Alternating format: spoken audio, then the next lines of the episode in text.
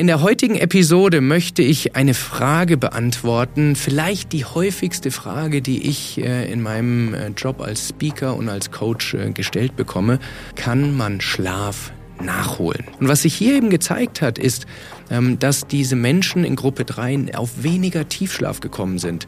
Und Vorsicht, nicht nur in diesen fünf Nächten, wo sie weniger geschlafen haben, sondern auch am Ende des Wochenendes. Und auf ein Jahr hochgerechnet werden das circa 500 Stunden oder 60 Nächte, die wir an Schlafdefizit aufbauen, obwohl wir am Wochenende eigentlich ausschlafen. Das ist eine Gehirnregion, die wir suprachiasmatischen Nukleus nennen. Das sind ungefähr 20.000 Gehirnzellen, also nicht größer als ein Reiskorn.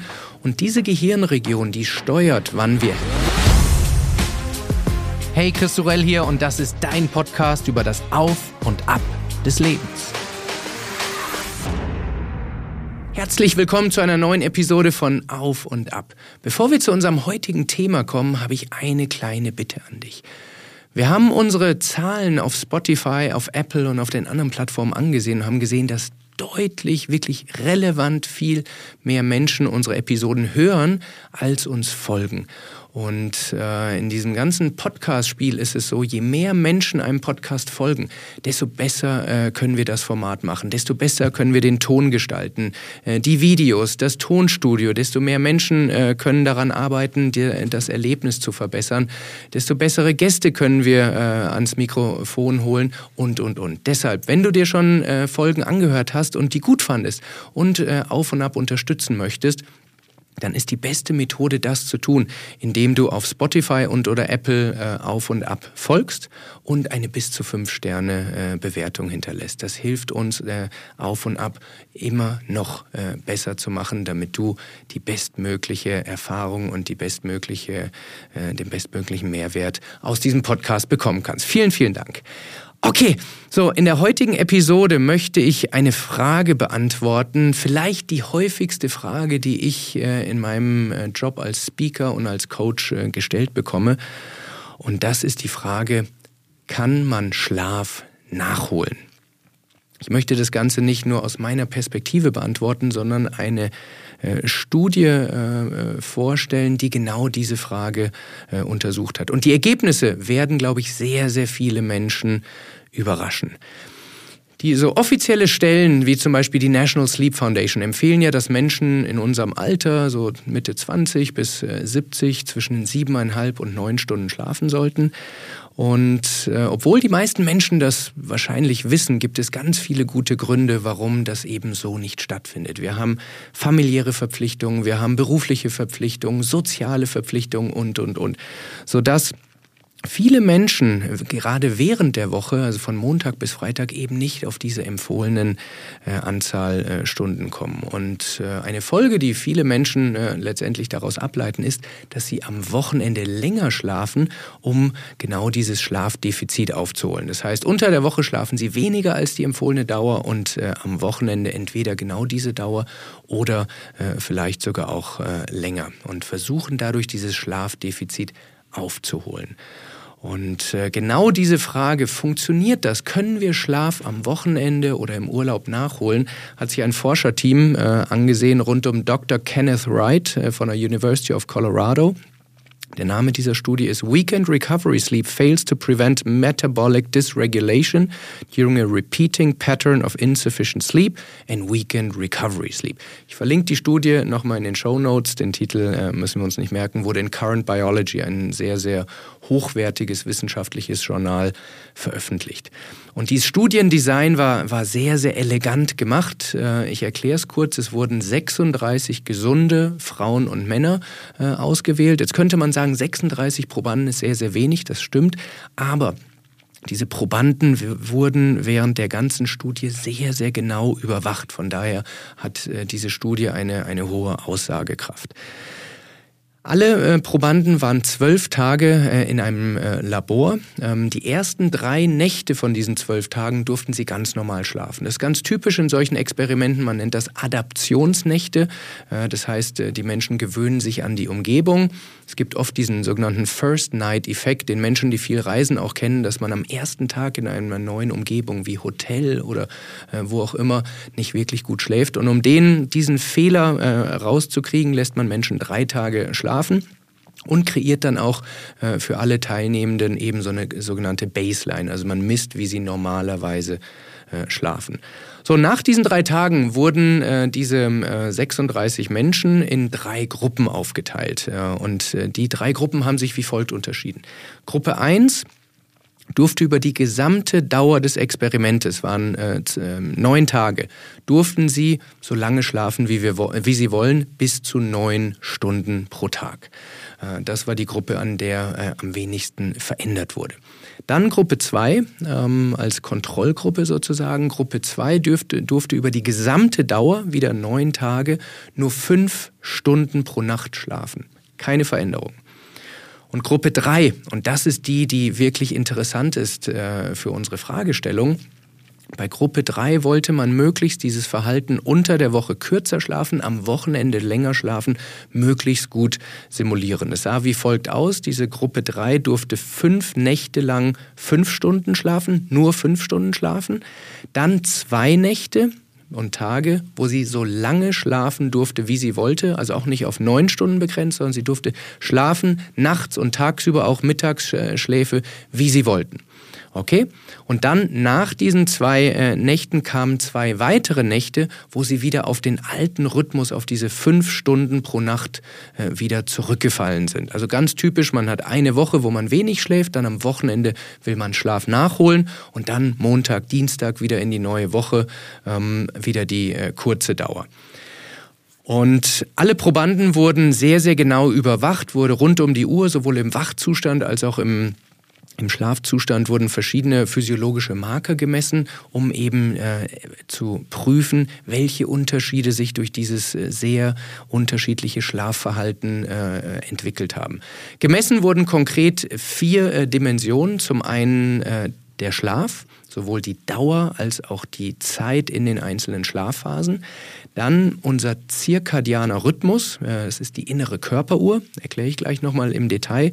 Dann wurde das Essverhalten und daraus abgeleitet auch die Entwicklung des Körpergewichts analysiert und dann noch die Insulinsensitivität. Insulin ist ein elementares Hormon, was wir brauchen, um unseren Blutzucker äh, richtig zu kontrollieren und zu regulieren. Und die Ergebnisse waren aus meiner Sicht wirklich spektakulär. In der Studie, wie gesagt, ich verlinke sie in den Show Notes, ist genau äh, dargestellt, wie sich alle drei Gruppen entwickelt haben. Hier in dieser Episode möchte ich mich vor allem auf Gruppe 3 fokussieren, denn das sind die, äh, die wie gesagt dieses Kurzschlafen unter der Woche, äh, nachholen unter äh, am Wochenende dann und dann wieder Kurzschlafen weitgehend simuliert haben. Deshalb werden wir uns hier vor allem auf diese Ergebnisse fokussieren.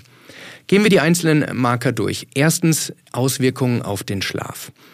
In den ersten fünf Nächten haben diese äh, Teilnehmenden, wie gesagt, fünf Stunden geschlafen. Wenn man jetzt ganz grob abschätzt, welches Defizit sie dadurch aufbauen im Vergleich zu einer Nacht von siebeneinhalb Stunden, dann können wir sagen, fünf mal äh, zweieinhalb Stunden sind also 11,5 Stunden, ähm, die sie während den fünf Tagen verloren haben. Das ist sozusagen das Defizit, was sie aufgebaut haben. So. An diesen zwei Wochenendnächten, wo sie schlafen konnten, solange sie wollten, haben die Probanden im Schnitt drei Stunden kumuliert, also gesamt in Summe über beide Nächte drei Stunden länger geschlafen.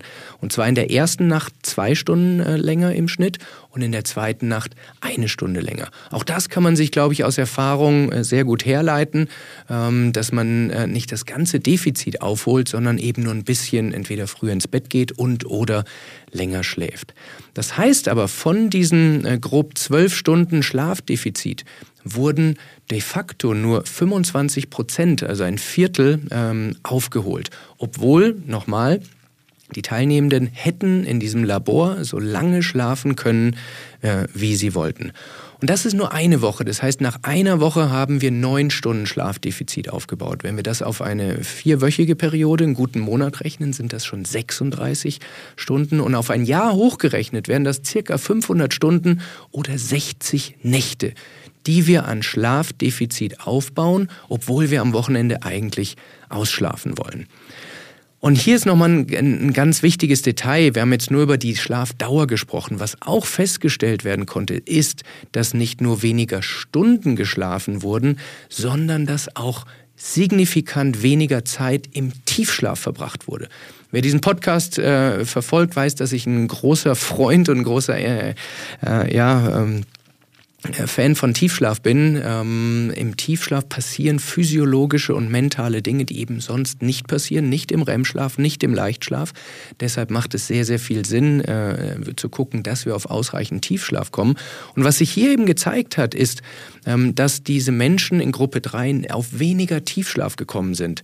Und Vorsicht, nicht nur in diesen fünf Nächten, wo sie weniger geschlafen haben, sondern auch am Ende des Wochenendes, das heißt nach dem Aufholen ihres Schlafdefizites, haben sie im, beim Einstieg in die nächste Woche trotzdem weniger Tiefschlaf pro Nacht gehabt. Was zeigt, welche Auswirkungen dieses Kurzschlafen und lange äh, Schlafen dann hat. Das war diese Schlafkomponente. Dann gucken wir uns noch die anderen Auswirkungen an. Und zwar als nächstes die innere Körperuhr oder den zirkadianen Rhythmus. Diese innere Körperuhr lässt sich physiologisch allokieren. Das ist eine Gehirnregion, sehr, sehr klein. Die sitzt äh, so über unserer Gaumenhöhle zwischen den Augäpfeln. Ähm, das ist eine Gehirnregion, die wir suprachiasmatischen Nukleus nennen. Das sind ungefähr 20.000 Gehirnzellen, also nicht größer als ein Reiskorn. Und diese Gehirnregion, die steuert, wann wir hellwach sind und ein hohes Energielevel haben, wann wir müde werden, wann wir schläfrig werden und wann wir tatsächlich einschlafen. Und ein sehr wichtiges Hormon in diesem Kontext, wann diese Signale gegeben werden, ist Melatonin. Melatonin ist ein ganz wichtiger Taktgeber für diesen Schlaf-Wach-Zyklus. Denn Melatonin wird auch das Hormon der Dunkelheit genannt. Ähm, und wenn Melatonin ansteigt, dann ist das ein Signal für unsere ganze Physiologie, äh, dass wir runterfahren wollen und dass wir einschlafen wollen. Und ähm, das ist die Abendperspektive. Und sobald Melatonin unterdrückt wird, ähm, wie das funktioniert, können wir uns auch gleich nochmal anschauen, dann ist das ein Signal, dass der Tag beginnt und wir auf Energiemodus umschalten wollen. Und auch hier wieder waren sehr äh, spannende Erkenntnisse, denn in Gruppe 3, nochmal, das sind die, die unter der Woche fünf Stunden schlafen, am Wochenende so lange schlafen, wie sie möchten, äh, war es nicht mal so, dass das Melatonin-Level abends niedriger war, hätte man vermuten können, aber ist nicht so, sondern morgens wurde Melatonin nicht so signifikant abgebaut, wie es eigentlich sollte. Das heißt, ähm, dieses Signal, dass der Tag beginnt, wurde länger unterdrückt äh, in dieser Gruppe. Ähm, das heißt, man ist lange müde und schläfrig geblieben ähm, und auch das ist, glaube ich, ein, etwas, was wir gut nachvollziehen können, dass man an, nach einer Woche, wo man kurz geschlafen, am Wochenende länger geschlafen hat, in die neue Woche startet und morgens trotzdem noch müde ist. Das ist nichts, was wir uns einbilden, sondern es lässt sich in Studien wie diesen tatsächlich nachvollziehen. Und auch hier wieder, ich rede nicht von den kurzen Nächten, sondern ich rede von diesem Zeitpunkt, wenn die Menschen ein Wochenende Zeit hatten, um auszuschlafen und dann wieder in die neue Woche starten. An diesen Morgen, Morgenden, weiß gar nicht, ob das der richtige Plural ist, aber ihr wisst, was ich meine, an diesen ähm, Morgenden ist länger signifikant höheres äh, Melatonin im Kreislauf äh, zu messen. Und das führt eben dazu, dass wir uns nicht hellwach fühlen, wie was eigentlich das Ziel ist nach, äh, nach einer Nacht, sondern nicht erholt, müde und schläfrig.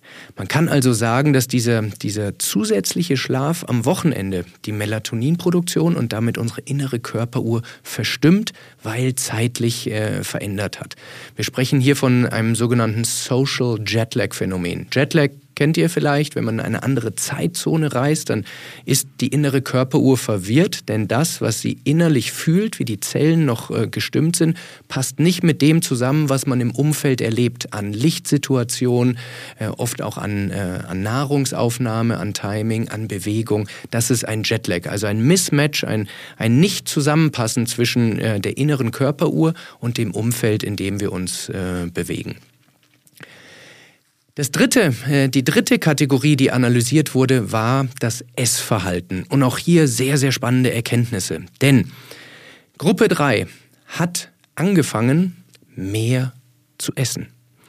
Und das hat dazu geführt, dass nach so einem kurzen Experiment von, wir sprechen hier von neun Tagen, im Schnitt diese äh, Teilnehmenden der Gruppe 3 1,1 Kilogramm Übergewicht äh, äh, akkumuliert hatten. Und das nach äh, etwas mehr als, äh, als einer Woche. Und äh, das Interessante ist, ein Großteil der zusätzlichen Kalorien, den diese Menschen zu sich genommen haben, ähm, der war vor oder nach dem Abendessen in Form eines Snacks.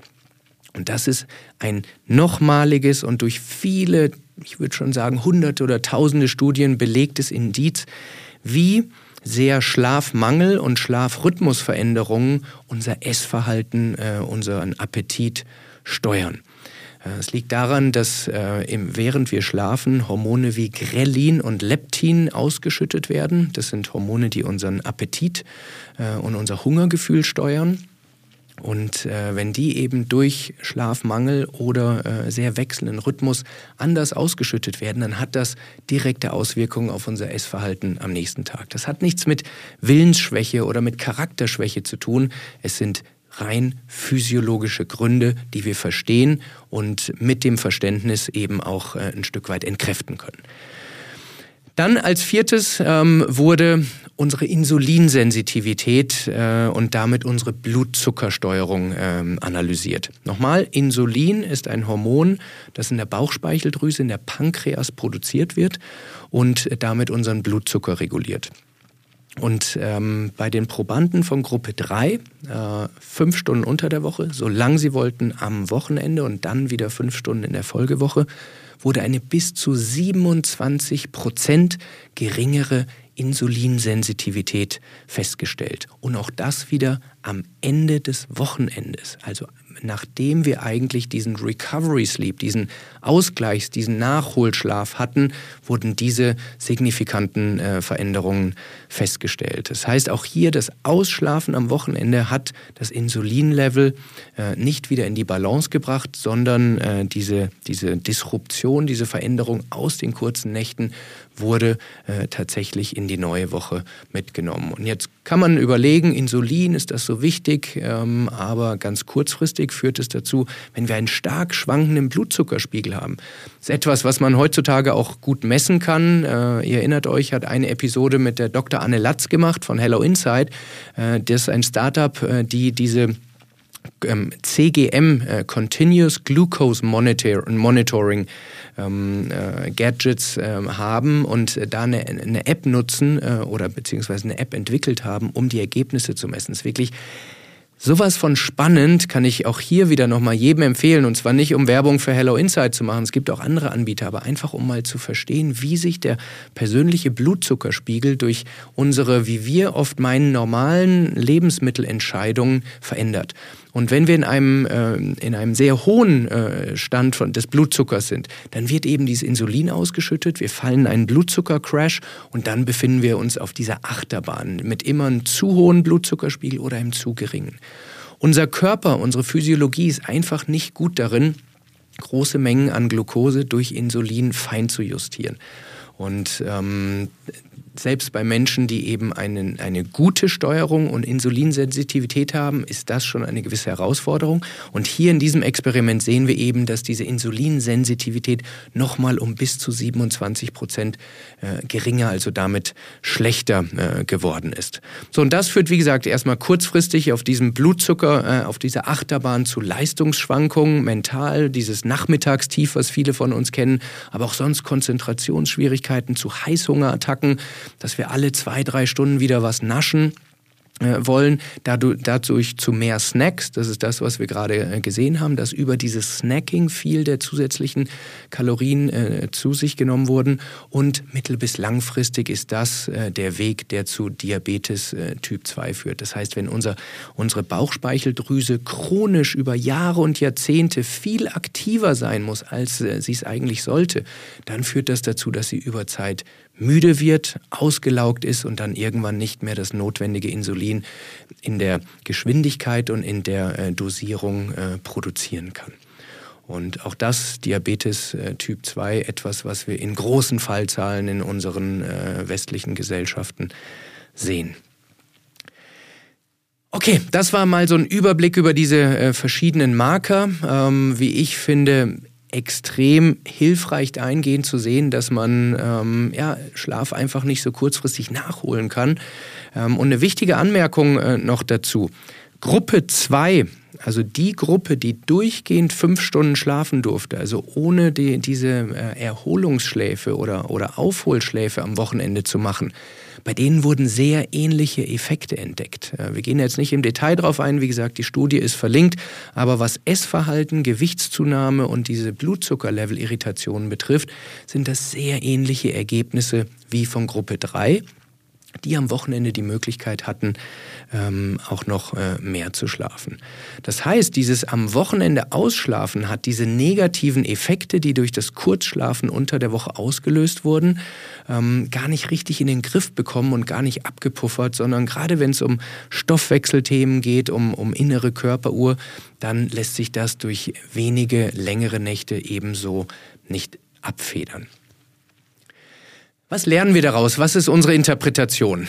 Zum einen dieses Schlaf nachholen, was Millionen von Menschen über Jahre und Jahrzehnte praktizieren, funktioniert so einfach nicht. Äh, egal, ob wir uns das einbilden äh, oder wie auch immer, das sind wissenschaftliche, physiologische Fakten, die äh, für alle von uns äh, gelten. Wir kriegen dieses Defizit, was wir unter der Woche eben äh, auf, ansammeln, zum einen quantitativ nicht zurück, wie gerade dargestellt. Drei von zwölf Stunden wurden nachgeschlafen, aber ähm, durch dieses Defizit, durch das Bestehende, wurden eben signifikante ähm, ja, Störungen äh, in unserer Funktionsfähigkeit des Körpers äh, eben auch nachgewiesen. Und in einigen Fällen ist es sogar so, wenn man dann den Schlaf nachholen möchte und dadurch die, den Rhythmus auch noch stört, Stichwort Social Jetlag, dass es dann manche Dinge auch noch tatsächlich äh, verschlimmert. Diese Unregelmäßigkeiten sind einfach für unsere innere Körperuhr, äh, für die Appetitsteuerung, für die Blutzuckersteuerung etwas, womit wir sehr, sehr schwer umgehen können.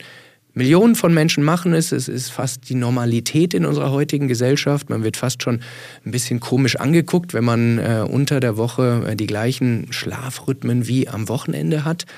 Ähm, aber Fakt ist, Schlafen ist nichts Erratisches, nichts, was wir einfach ähm, ja, beliebig ähm, gestalten können. Wir können es natürlich, bitte versteht mich nicht falsch, aber wir sollten uns im Klaren sein, welchen Preis wir kurz-, mittel- und langfristig für unsere mentale Gesundheit, für unsere körperliche Gesundheit zahlen. Und nur darum geht es mir hier. Ich möchte niemanden äh, davon überzeugen oder gar bekehren, ähm, konsistentere Schlafverhalten zu haben.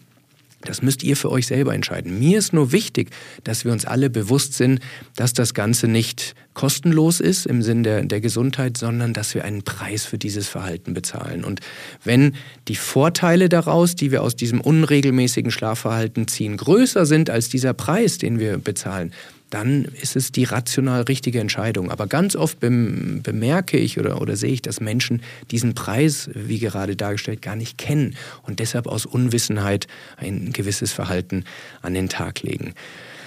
Unsere Physiologie kennt leider kein Wochenende. Ein Wochenende ist von unserer Gesellschaft etwas äh, ja, Erfundenes, aber unsere Physiologie ist von der Evolution auf etwas gemacht, was auf Rhythmus und auf Balance äh, steht. Und das heißt nicht, dass man asketisch leben muss. Es gibt immer noch genug Flexibilitäten, aber meine Empfehlung aus Studien äh, wie diesen äh, ist, dass wir es versuchen, nicht zu große Abweichungen, nicht zu große Unterschiede zwischen unseren Schlafzeiten und Schlafdauern an den Wochentagen und an den Wochenenden zu machen. Und wie gesagt, das heißt nicht, dass man mal länger aufbleibt oder auch mal ein bisschen ausschläft, aber wichtig ist, das sind Dinge, die nicht trivial für unsere innere Körperuhr sind.